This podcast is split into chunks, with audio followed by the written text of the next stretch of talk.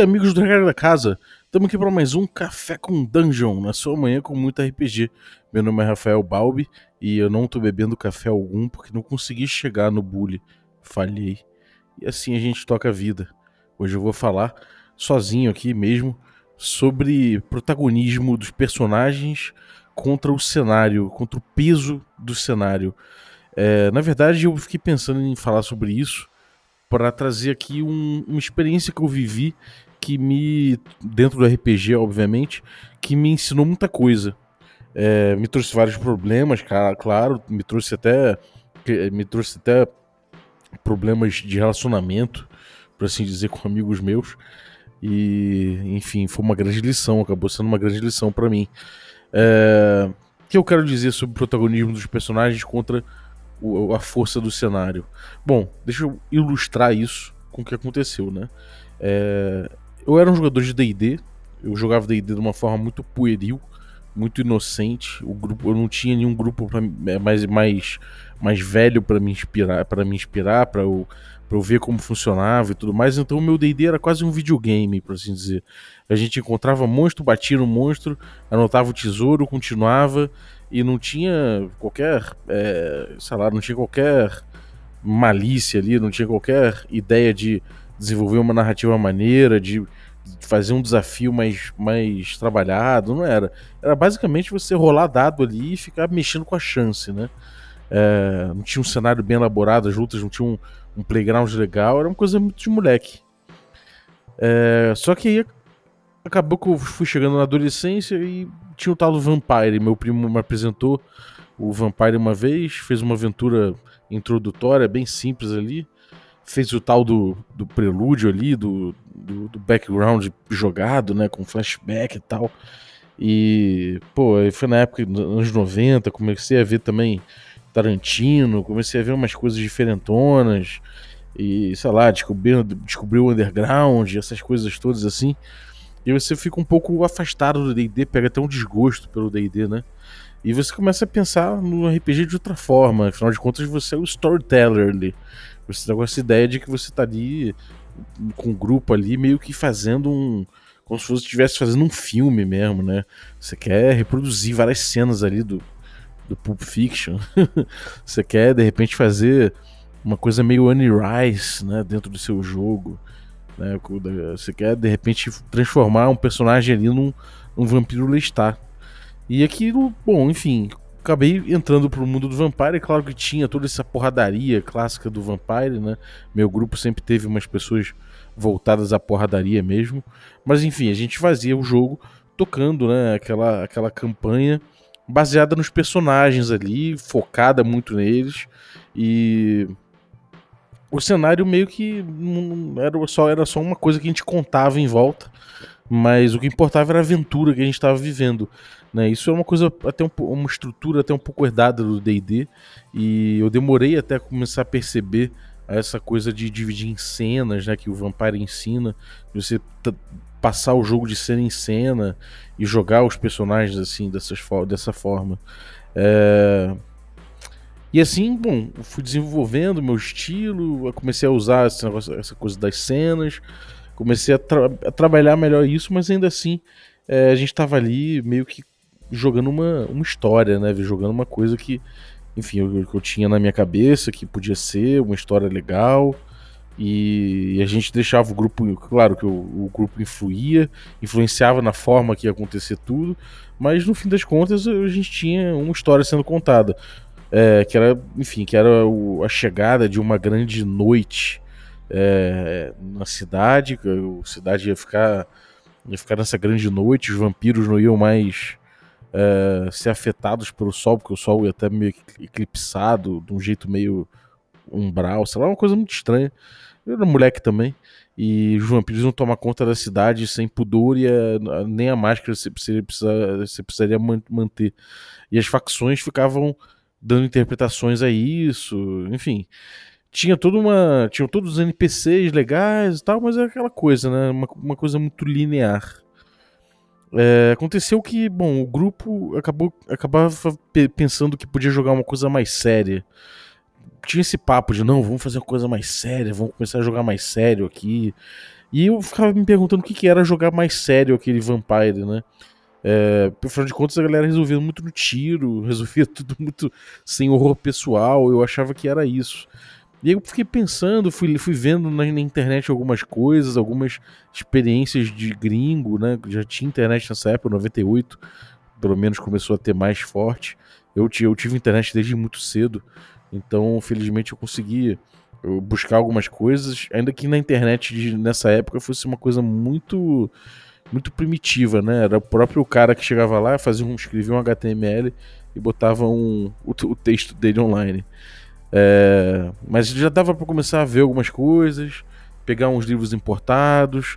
E aí, uma hora eu peguei um livro chamado The Prince Primer, que é basicamente as instruções que um, um príncipe de uma cidade vampírica precisa ter para poder dominar. E ali fala de áreas de influência, fala de como os vampiros é, é, exercem sua influência no, no, mundano, quais são as partes chaves, quais são é, o que, que, é mais importante, como é que os clãs se relacionam com isso e tudo mais.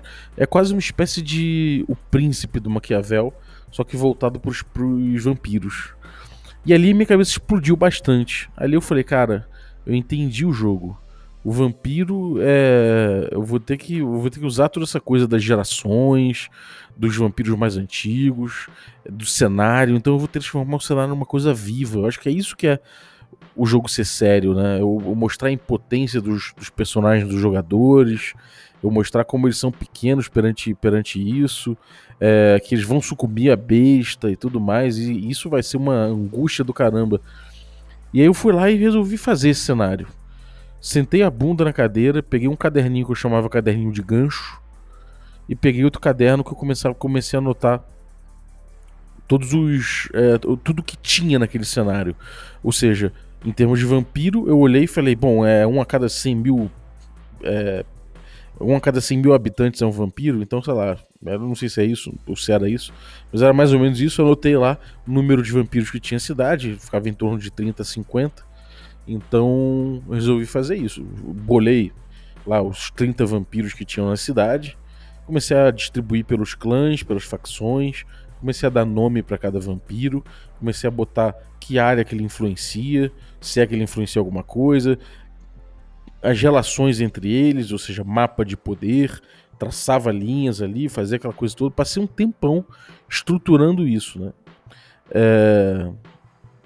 Começou, a gente começou a jogar, os jogadores escolheram seus, suas classes. Para mim ficou muito claro, bom, se o cara escolher um, um, um setita, então ele vai estar tá aqui junto com esses personagens aqui que são setitas também, que controlam tal coisa, que fazem tal coisa, e eles vão precisar desse cara aqui. Por que, que eles morderam esse sujeito? Ah, porque eles precisam disso, disso, daquilo, ou porque o cara se apaixonou por ele, ou... enfim tudo ali já tinha lugar, lugar. Eu achei aquilo muito incrível, né? O cara falou: Ah, eu tenho um, uma, um nightclub aqui na cidade, eu tenho um clube noturno. Então eu já sabia quem era esse, de onde era esse clube noturno, qual era a função dele, como é que ele se encaixava na sociedade vampírica. E aquilo era muito legal. O jogador podia comprar status mais altos aí, eu já sabia qual a função que ele desempenhava no cenário na mesma hora. Porque o cenário já estava tudo pronto. Né? Eu sabia também que era, quem eram os antagonistas deles, quem ia lutar com esses personagens. É, e no caderninho de ganchos eu deixava a aventura rolar e eu ia anotando os ganchos. Ou seja, se o cara falou, o Tremere chegou e falou: Bom, vou me alimentar, e para isso eu vou pegar o carro e vou parar ali na orla de Copacabana para ver se alguma alguma prostituta se aproxima do carro.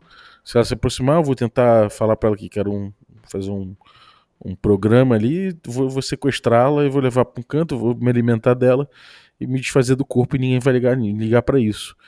E aí, cara, isso era uma prática comum na aventura antes, né? E eu não tinha muitas reações a, a respeito disso, a não ser que eles deixassem uma pista, fizessem alguma zona muito grande.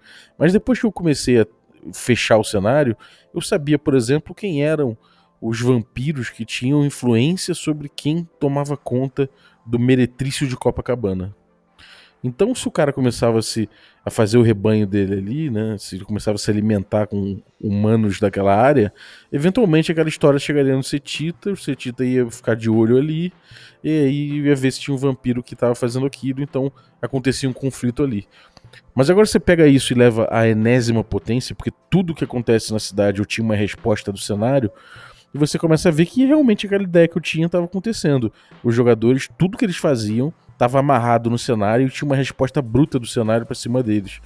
É, qualquer mole que o jogador desse, eu voltava com uma mão de ferro e falava: Bom, o fulano chegou e fez assim para se vingar de você, ou pra te tolir, ou então politicamente te fudia, botava você, fazia chantagem.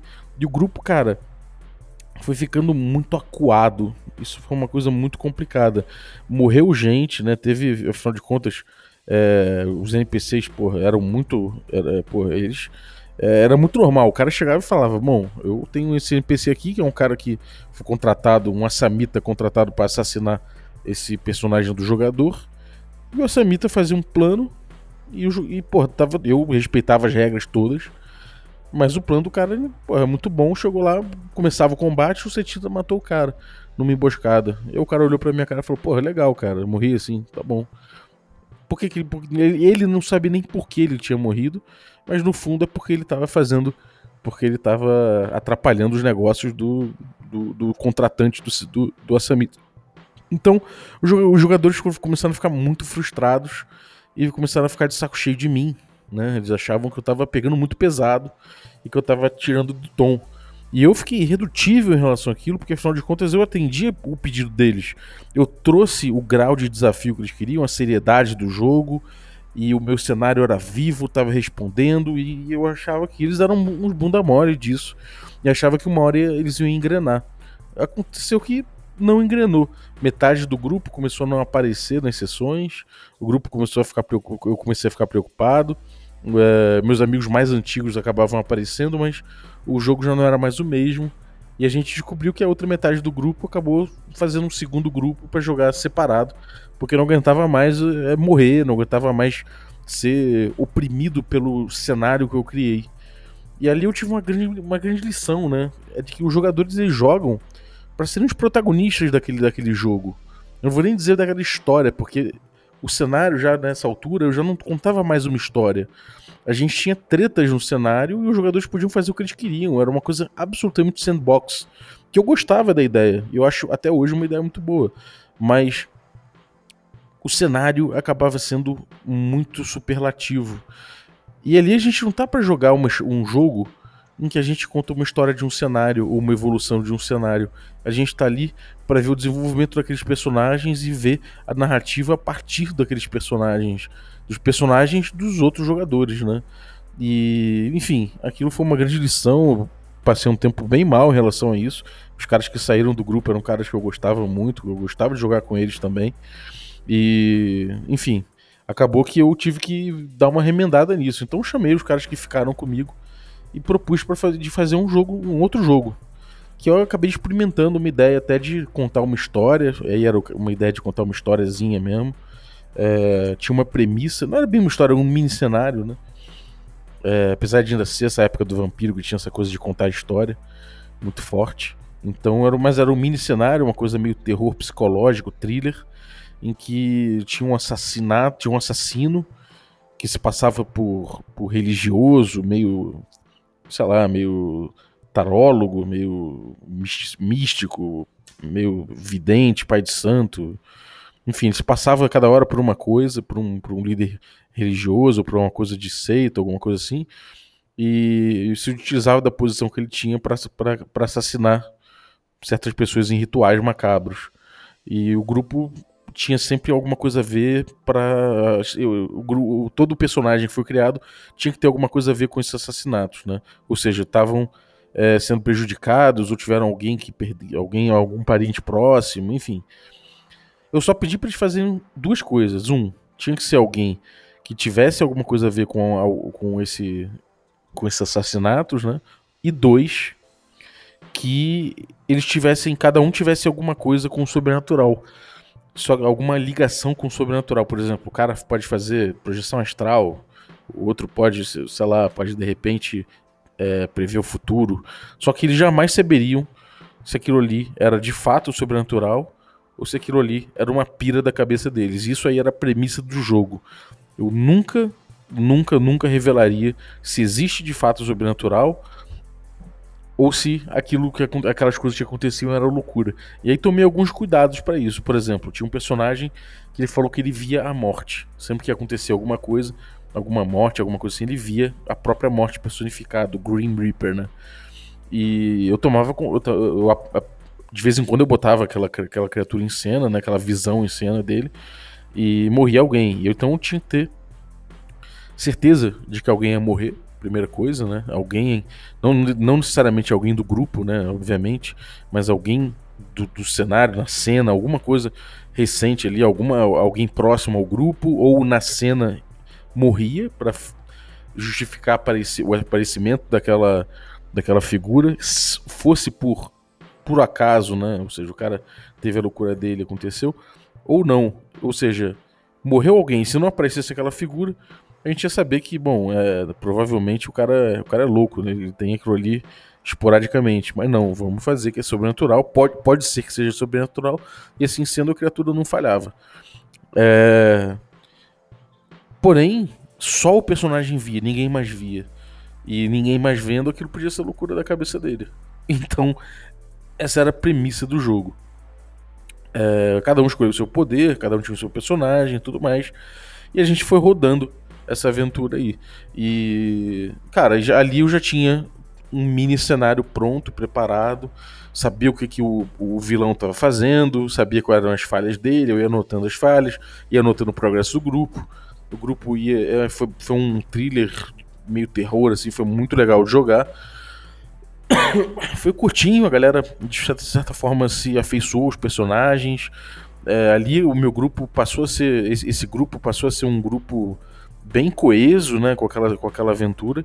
E no final teve até uma coisa um pouco, sei lá, um pouco forçada, é, que também me ensinou uma lição por si só, que foi o seguinte: é, parte do grupo, na verdade, a maior parte do grupo, menos um personagem, eles estavam amarrados entre si com uma bruxaria é, por ele, pelo vilão. O vilão fez isso. O vilão amarrou é, todos esses a alma desses personagens todas entre si. E tinha um dos personagens que tinha uns impulsos meio meio meio malucos assim, ele fazia tinha fazia fazia esportes radicais e de vez em quando ele precisava aplacar a ansiedade dele pulando de paraquedas, sei lá, fazendo skydiving, fazendo umas coisas assim. Isso era a rotina dele. E aí num dia ele estava fazendo um dos saltos da rotina dele e, enfim, ele teve um momento lá que ele pulou com um sujeito. E aquele sujeito ali, ele, ele não sabia quem era, não sei o que, começou a ter uma briga e o sujeito não puxou. O, enfim, ele teve um. Ele acabou é, é, perdendo controle e não conseguiu puxar o, o, a corda do, do paraquedas e, num, e o de emergência estava mal dobrado, sei lá, tinha alguma coisa, aconteceu alguma coisa ali que o personagem dele morreu. E foi, não foi por acaso, né? Acabou tendo. É, tinha uma, um desenvolvimento disso na história. E só que a partir do momento que o personagem dele morreu, não sei se eu, eu não lembro também se ele foi o primeiro, mas a partir do momento que um dos personagens que estavam com as almas amarradas morreu, os outros teriam que morrer também. Afinal de contas, eu não poderia. Se eles não morressem, é porque aquele, aquela amarração espiritual não serviu de nada, então não existia o sobrenatural. Então tinha que ter a possibilidade de existir o sobrenatural, então todos tinham que morrer. Então, na aventura, eu fui fazendo as cenas de morte de cada um deles, ou seja, meio que fiz um forcei a barra, né? E e ali foi, enfim, você vê que coisa doida de se fazer, né? que mestre filho da puta. É, fui lá e matei, fui, fazendo, narrando a morte de cada um deles. Tudo bem que já estava nos finalmente da campanha e, e todos eles foram morrendo sobrou um personagem. Uh, assim, devo dizer que as mortes foram, foram tensas, então eu me dei por satisfeito. Os jogadores, eu acho que ficaram no início, ficaram de boca aberta, mas também falaram: caralho, que porra bizarra, e, e ficou tudo bem de início. Mas no fim, sobrou um dos personagens que era meio Nêmesis do, do, do, do, antagonista. Era, pessoalmente, assim, era um cara muito. muito é, tinha uma questão mais pessoal com o assassino do que os outros. E o assassino, em vez de amarrar o, o, a alma dele com a dos outros personagens, amarrou a alma dele consigo. Então, esse cara foi tirar satisfação com, com o assassino. Chegou lá, lá dentro da, do culto dele, saiu, passou pelo meio de todo mundo, blau, meteu um tiro no cara e matou o cara. A partir do momento que o cara morreu, porra, ele que tinha uma alma amarrada também tinha que morrer. E aí eu descrevi lá como mataram ele. E tirei a agência, não ficou claro que eu tava tirando a agência dele ali. E eu não deixei claro isso, eu podia ter feito um cutscene, mas não. Eu só, só não rolei iniciativa, sei lá, eu rolei e falei, ah, morreu. Não deixei claro que eu tava. Que eu precisava tava fazendo um cinematic que isso piorou tudo. Enfim, um, um, amigo meu até falou assim no final, Balbi wins. E deu uma zoada. Mas assim, acho que em termos de história, todo mundo gostou da história que foi contada. Pra você ver como esse negócio de história é perigoso, né?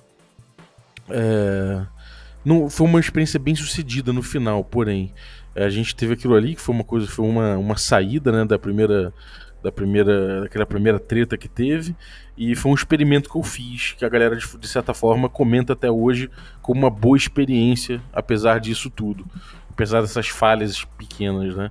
Então a gente chegou num ponto em que eu cheguei e falei assim: bom, eu vou agora fazer uma nova campanha, um pouco inspirada nessa, nessa nessa campanha menor que eu joguei, né, que a gente chamava de Malha Negra, é, e resolvi fazer uma campanha nova que eu chamava de Intélego.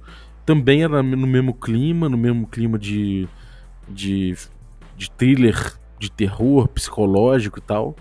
E aí foi uma campanha muito legal, que durou uns dois anos e meio, talvez, e que eu saquei um pouco melhor que, pô, que os jogadores queriam ser protagon, é, protagonistas mesmo, que não era pra eu ficar fazendo essa, esse peso todo do cenário, que não era pra eu lidar com a morte deles como, como se fosse uma coisa tão, tão prosaica assim, né, tão natural, e que se fosse para morrer era, era que era importante eu dar todo o todo o antecipação que eu mostrasse para eles é, o perigo que eles estavam correndo e desse opção deles assumirem o perigo ou não.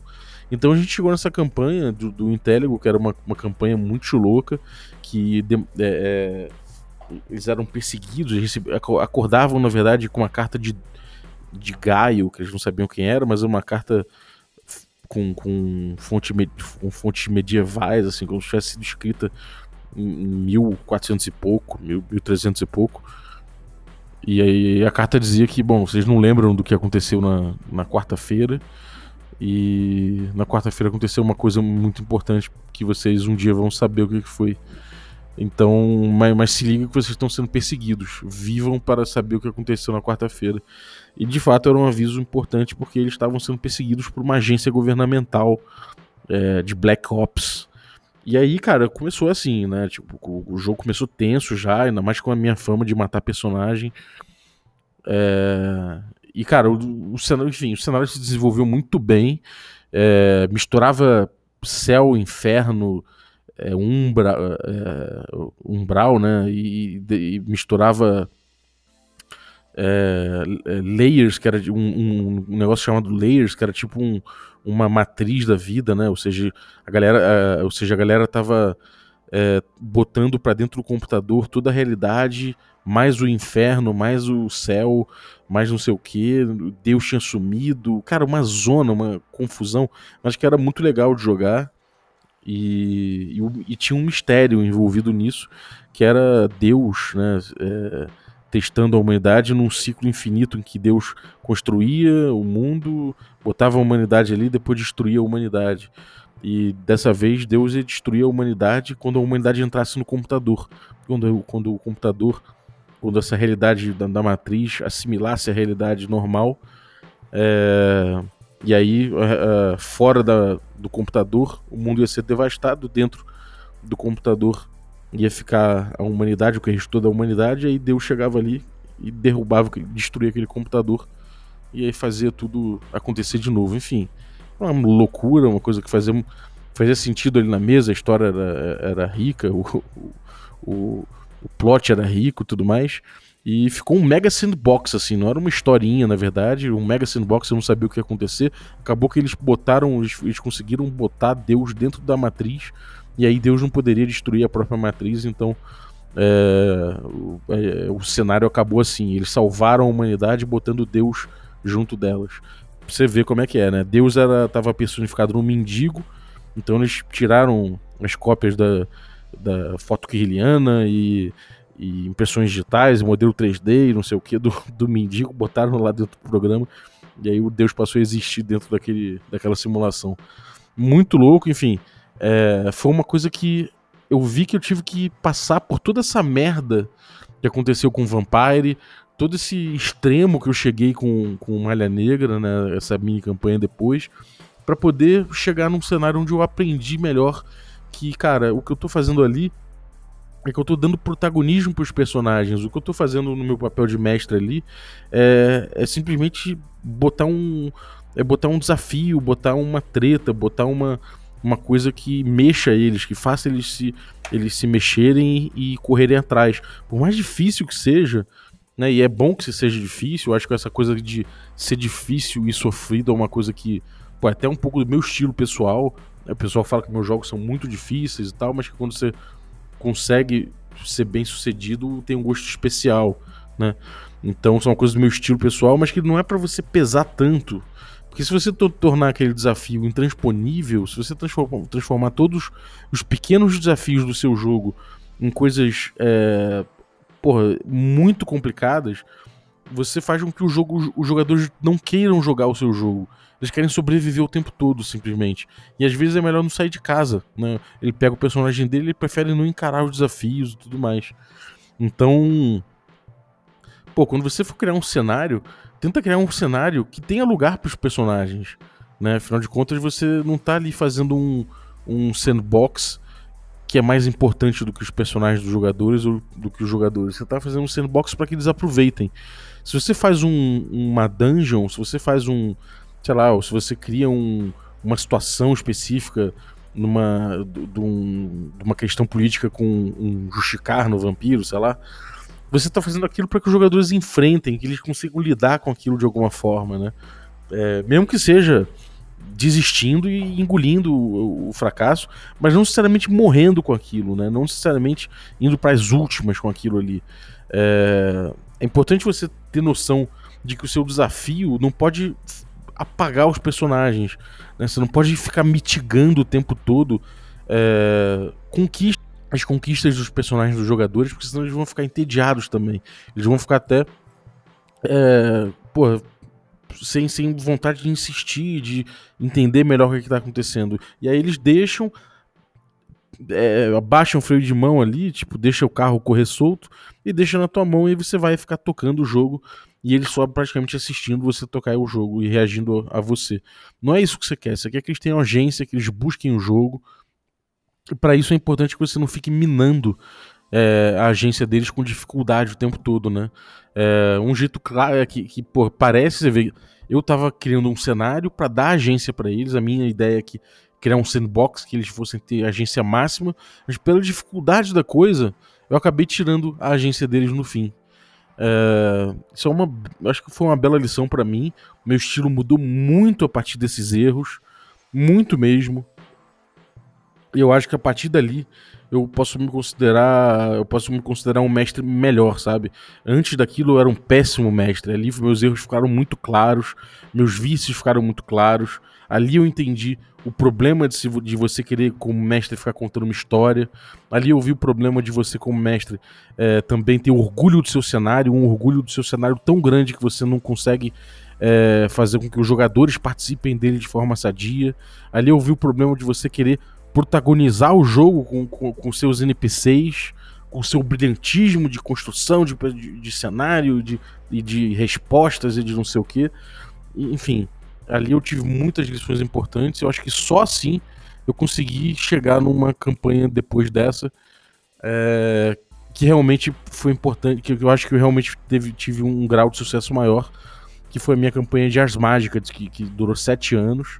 E foi uma campanha muito melhor, eu acho, é, é melhor estruturada, o, o ritmo que a gente levou foi difícil também, o grupo se fudeu muito, não poderia deixar de ser, mas eu acho que o grupo se fudeu na medida em que ele mesmo se atrapalhou, eles viram as oportunidades, eles conseguiram realizar muitas coisas também, viveram, é, viveram narrativas interessantes durante todos os sete anos. Eu acho que tudo que aconteceu ali foi muito compreensível para todos e todos entenderam que suas derrotas foram foram é, foram assumidas, né? Foram riscos assumidos por eles e que não necessariamente eu pesei a mão e que, e que eu também estava permitindo é, um, que eu, eu estava também botando um cenário que permitisse que eles fossem bem sucedidos se é, se seus planos fossem bons, se eles calculassem bem é, oportunidade e risco, sem passar a mão na cabeça deles também. Então a gente chegou ali num ponto de maturidade do grupo, e principalmente minha como mestre, em que a gente teve uma, uma campanha muito mais sadia, uma campanha que foi para frente, que mesmo que o, o, o, concílio, né, ou seja, o grupo dos magos ali que é controlado no Ars Mágica, tenha, tenha se dado mal politicamente, em termos de jogo, é, os personagens evoluíram muito, é, é, as narrativas evoluíram muito e o cenário foi gostoso de jogar, né? Então, enfim, acho que isso, isso contribuiu muito com o meu jogo. Depois disso a gente jogou, a gente acabou jogando uma campanha de, a gente voltou, né? Pegou um um D&D Rules Cyclopedia e aí eu saí do Storyteller, saí até do Ars Mágica com essa história de. E acabei voltando pro, pro, pro um DDzão clássico. É, ainda que, porra, que a gente tinha jogado o Rule Cyclopedia full, cheio das regras pertinentes do Rule Cyclopedia que deixa o jogo. É, deixa o jogo bem crunch, né? A gente jogou isso aí e aí eu tive uma oportunidade de testar. De, de, de testar um cenário desses, assim, bem. É, aberto, né? Feito de acordo com as aventuras que a gente jogava. A gente tinha um revezamento de mestres. O grupo estava bem, bem maduro em relação a isso. E ali eu vi o gosto da narrativa emergente bem claro também. Então, as mágicas e essa campanha de, de Júlio Cyclopedia, que também durou uns dois anos, foi uma, foram experiências muito interessantes e que eu fui vendo o sabor e a importância de você ter a narrativa emergente, de repente pontuando é, mais agência do jogador do que necessariamente essa coisa de você ter uma história para contar. Né? O Ars Magica faz muito bem essa transição. Né? Ele, ele coloca ali na ficha do personagem que tipo de história que ele quer que seja, que tipo de narrativa que ele quer seja, que seja desenvolvida. Então você vai botando aquilo ali, mas isso não quer dizer que você está jogando uma história pré-determinada. Na verdade, você está provocando eles com o que eles querem viver. Então enfim, cara, foram belas, acho que foram belos, belas lições e felizmente eu tive uma, uma, uma, uma escolha de sistemas que me ajudaram, até o Ars Magica principalmente, a entender isso depois do, dessas experiências com Vampire. Enfim, não sei se foi claro, mas eu queria falar dessa, dessa minha história, desse meu erro, né? Desses meus erros contínuos de ali do final dos anos 90 até o início dos anos 2000 que eu, que eu tive, me deixando mais experiente, foi é, me mostrando meus erros e me permitindo fazer uma, uma auto uma autoanálise crítica, né, para eu poder melhorar meu estilo. E, enfim, muita coisa eu carrego até hoje, muitos erros pode ser que eu cometa ainda, né? Eu acho que vários deles eu vou cometer para sempre, mas que é sempre bom a gente poder se policiar e se conhecer como mestre, né? Então, esses erros também servem não só para a gente poder pensar em termos de estilo e tudo mais, mas também para a gente é, entender um pouco o próprio RPG em si. Eu chamaria isso de respeitar o protagonismo dos personagens e deixar de lado um orgulho que você tenha muito forte pelo teu cenário, um orgulho que você tenha muito forte pelos seus NPCs, um orgulho que você tenha muito forte pela história que você pensou que você poderia jogar naquela mesa. Deixe isso para lá protagonismo é dos personagens e você tá, tá, tá ali para propor o melhor desafio para que eles brilhem é, na, é, na, na, luta contra aqueles desafios que você propôs. Então é nisso aí que eles vão brilhar e é nisso aí que eles vão ter as derrotas deles. E aí você não vai precisar passar a mão, você só precisa ser um bom árbitro para poder levar isso aí e deixar que eles é, pequem pelas que, que eles pequem pelos, pelas suas escolhas ou que se deem bem pelas suas escolhas. E aí a própria mágica que, que, que eu joguei deixa, é, mostrou para mim, o jogador pode até morrer, perder o personagem, mas se ficar claro para ele que ele teve agência, que ele escolheu, que ele não escolheu, que a derrota foi decorrente de uma escolha dele, aquilo ali é cheio de significado e ele não vai se importar. Então, bom, acho que é isso. Foi um pouco um pouco desabafo assim, mas na verdade não desabafo porque eu não tinha isso como um problema, né? Eu vejo como uma, uma questão de evolução, mas é uma coisa que eu fiquei lembrando esses dias e resolvi trazer aqui pro, pro Café com Dungeon para ver como os nossos erros ilustram as coisas, né? Então, acho que é isso. Espero que tenham curtido. É, e, pô, se você tem uma história, assim, a respeito disso, na sua evolução como mestre, os seus, suas experiências, traz aí, cara. Manda aí no, no nosso e-mail, se você quiser escrever bastante manda aí no regra da casa@gmail.com que de repente a gente faz um programa falando sobre isso, sobre, sobre os erros que vocês tiveram e que ensinaram vocês alguma coisa, qual a lição que vocês tiraram disso. E ou se preferir, sei lá, acha a gente aí no, nas redes sociais e dá um feedback que vai ser muito maneiro trabalhar isso. É, atenção aos erros, galera. é isso aí, um abraço e até a próxima. A vinhetinha de hoje ficou por conta do Corwin Gothworm, um cara aficionado por Conan e selvagerias semelhantes. Então, cara, muito obrigado aí pela vinhetinha. É, tá aí seu crédito. E você que quer contribuir também com a vinheta do Café com Dungeon, pode usar aí o número que a gente deixou no descritivo do episódio. Se você concordar em ceder sua voz pra gente, a gente concorda em sempre citar quando for usar na nossa vinheta de abertura. Então é isso aí, muito obrigado e até a próxima.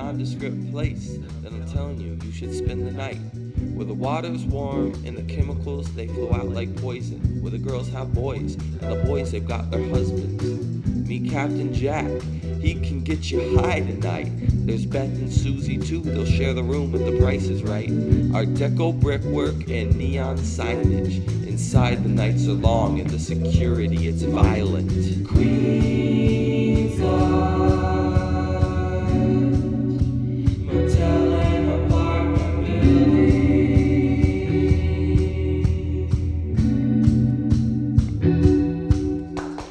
humidity and make believe they sell powders made from strange trees. Your Adderall, it's the same thing. I walk through them all on pain pills. Laundromat district with the artists and the hipsters. A lovely girl that walks the street in a sequin miniskirt. So play nice and stay humble. Keep your business out the alley. Only drink dark beer from a bar called O'Shea's or O'Malley's. Guests arrive and it's usually minus their luggage. Whispers out front broken up by the plants near the guardrail. Queen's